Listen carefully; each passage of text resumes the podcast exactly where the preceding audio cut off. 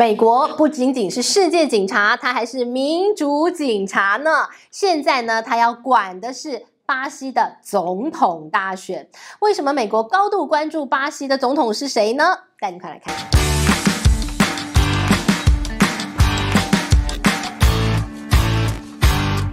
Hello，大家好，我是君玉，今天要跟大家来聊的是中南美最重要的国家。巴西，巴西，它的总统大选，亦或是这样说，他们今年要办的十月份是七合一大选。那这场选举啊，非常重要，大家都关注。特别是美国人，你说为什么美国关注一个其他国家的一个民主选举啊？而且关切到他派人去监视，为什么呢？因为呢，过去曾经有一位美国驻巴西的大使，他这样说：他说，美国跟巴西两大民主国家互为对方的镜子，通常呢，一个国家发生的事情会在另外一个国家上演，所以他说啊，美国就要好好的。盯紧巴西，好，为什么这么说啊？呃，大家还记得吗？在这个美国选出了川普当总统的那一年，巴西选出了一位巴西川普。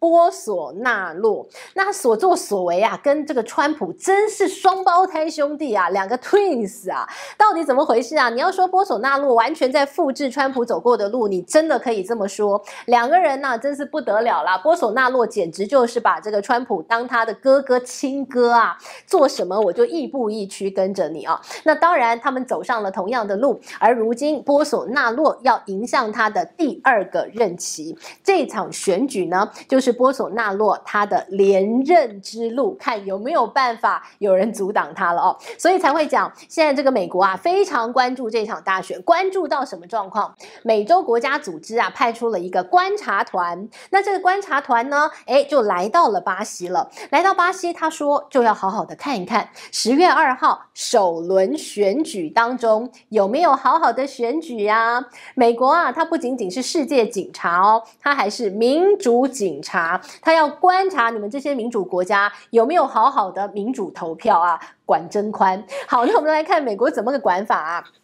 派出的这个所谓的一个这个民主观察团，然后来到了巴西之后，他就要好好观察说，你们选举的状况，你们有没有舆论操控？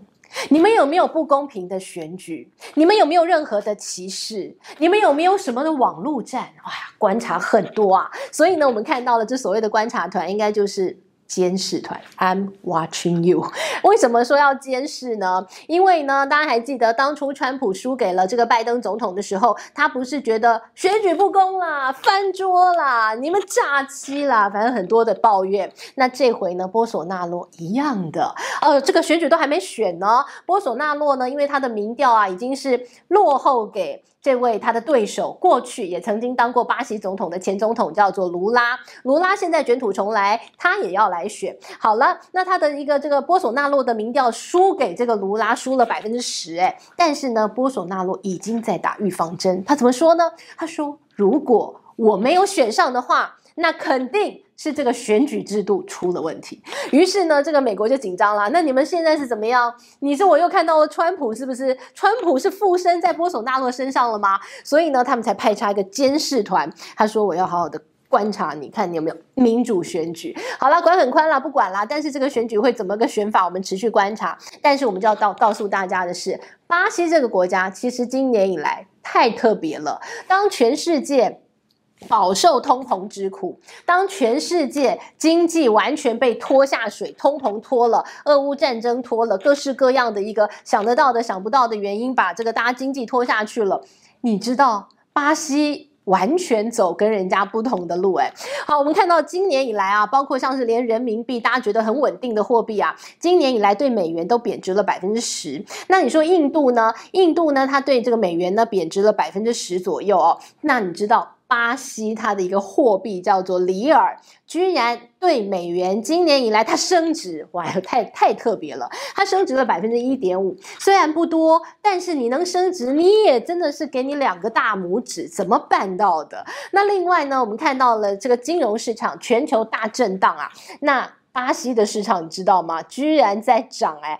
巴西的 ETF 啊，那么在今年以来涨了百分之二十，同时期新兴市场是跌了百分之二十三，中国的 ETF 跌了百分之二十八。那我们简单举这些比例尺，你就知道巴西真是太特别了。好，那当然啦，你说为什么？因为巴西呢，它的整个经济的成长高度的仰赖原物料，因为它就是一个很重要的一个农业大国跟畜牧大国，所以呢。那只要是原物料的周期，它就跟着起起伏伏。那这一年呢，我们看原物料非常好嘛，所以它当然就跟着上了哦。那我们就谈谈到了，其实巴西两百年前，它从葡萄牙人的手中独立出来的时候，哎，人家那个时候它工业化程度在那个年代，它也算不赖耶。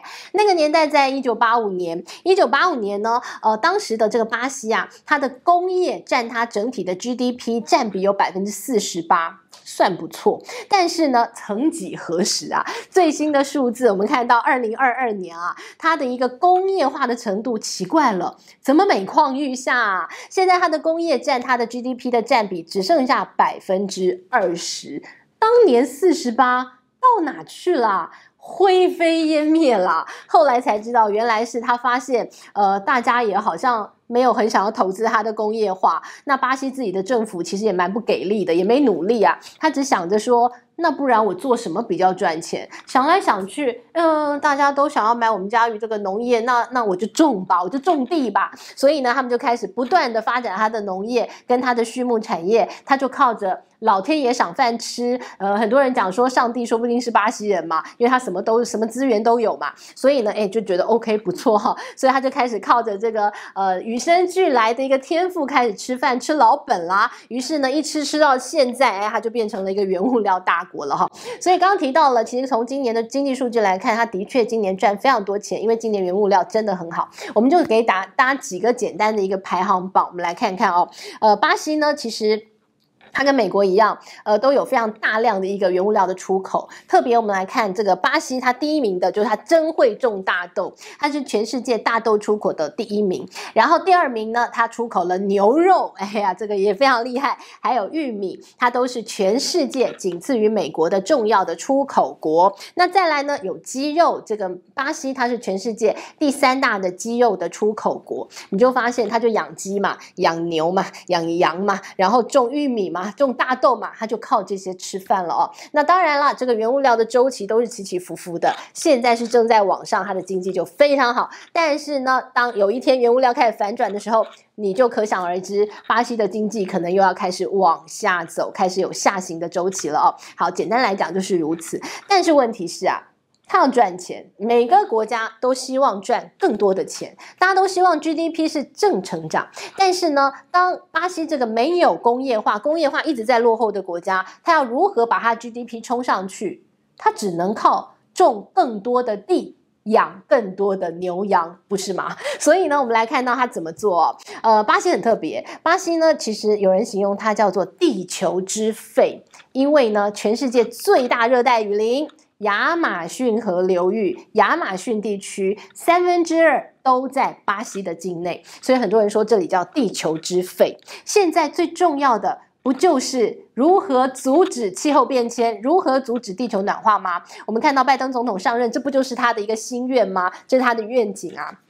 然后怎么做呢？这也是为什么现在美国啊紧盯着巴西的一个这个总统大选，因为这回两位主要竞争对手，他们对于呃这个热带雨林这个亚马逊地区有不一样的看法。好，我们先来讲现在的总统波索纳洛。波索纳洛呢，他其实啊是觉得经济至上，而且呢，其实拜登总统他在呃这个竞选的时候，他曾经有一个承诺，他说。他要拨几十亿美金成立一个基金，每年呢，他要补贴巴西政府，请你好好保护你的地球之肺，请你保护亚马逊流域，请你不要再砍森林。好了，那当时的波索纳洛就觉得 OK，错啊，这个另外一个国家啊，怎么那么好啊，大方，哎呀，给我这个几十亿美元来补贴我。好，那这个拜登总统上任之后，哎，钱嘞，钱嘞。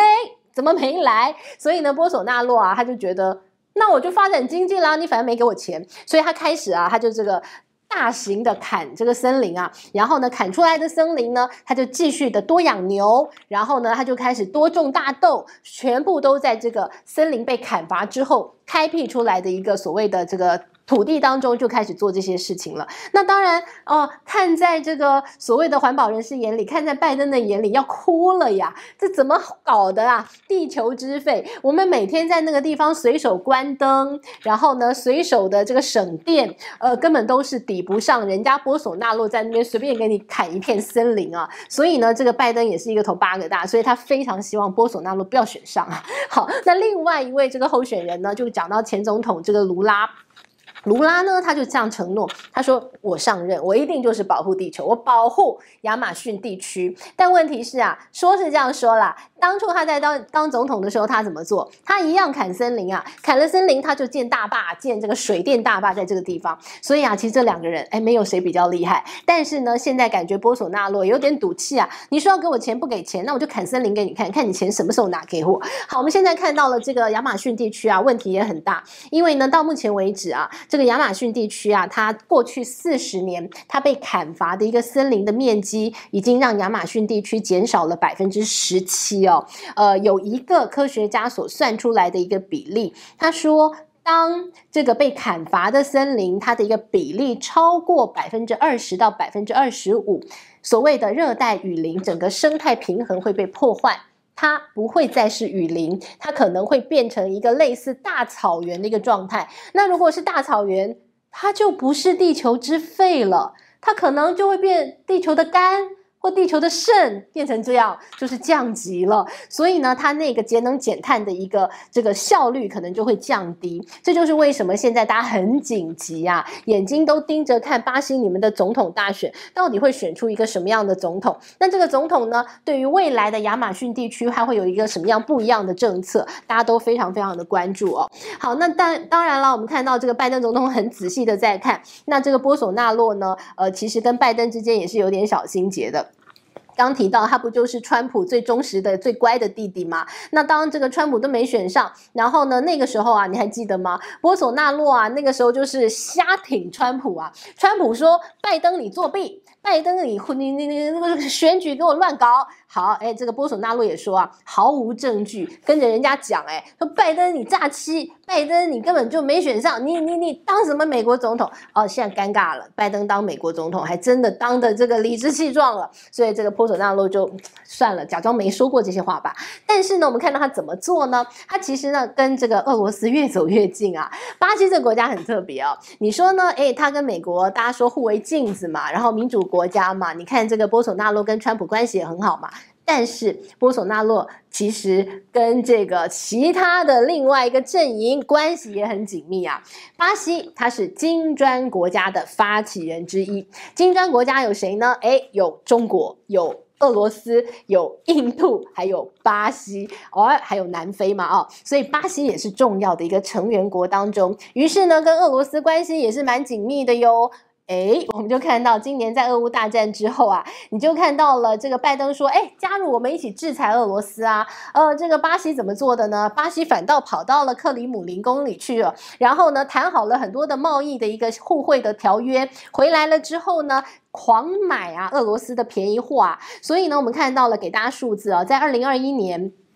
阿西跟俄罗斯之间的贸易往来，二零二一年的一到七月份，大约呢是二十六亿。美元左右，但是在今年二零二二年的一到七月份打仗不是吗？你知道两国之间的经贸翻倍耶，居然来到了五十一亿耶，成长了百分之九十五。所以呢，这实在是让这个拜登有一点火大生气。但是呢，这个巴西就觉得那有什么关系啊？我们本来就是金砖国家啊，我们本来就是要这个贸易互惠啊，本来就是一个这个生命共同体啊。但其实啊，巴西加入了这个金砖国家之某种程度上啊，其实有点像美国作对嘛。毕竟呢，这个金砖国家的组织，嗯，就像是要切割美国，另起炉灶的感觉。所以这一点呢，其实这个巴西它也蛮脚踏两条船的哈。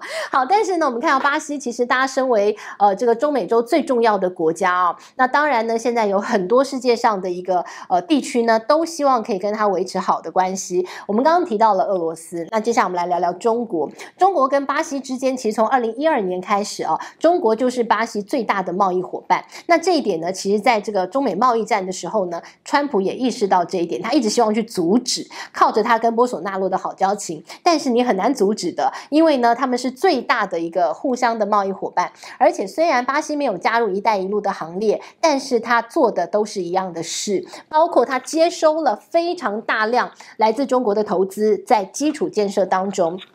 除此之外呢，呃，巴西呢也是目前全世界上少数他愿意使用华为的五 G 系统的国家哦。所以呢，现在呢，华为是在这个巴西广布五 G 的设施哦，这也是一点。那再来呢，这个波索纳洛不是跟着这个川普哥哥的屁股后面说，哎呀，我们要切割中国。但是啊，口嫌体正直啊，他怎么做的呀？他居然啊，在这 COVID-19 的时候啊，还是拜托拜托中国老大哥，你疫苗送给我好不好？所以呢，到那个时候，巴西人其实打的都是中国的疫苗耶。所以呢，他们还是高度依赖中国，这个实在是切不掉哦。所以我们看到这跟中国的关系也是有点微妙。那另外呢，跟欧盟的关系，因为呢，这个刚刚提到了巴西是大量的出口它的一个农产品，还有它的一些这个肉类商品，所以呢，这个欧盟也非常希望可以跟这个巴西签一些贸易上的互惠的一些条约。那当然，我们看到了。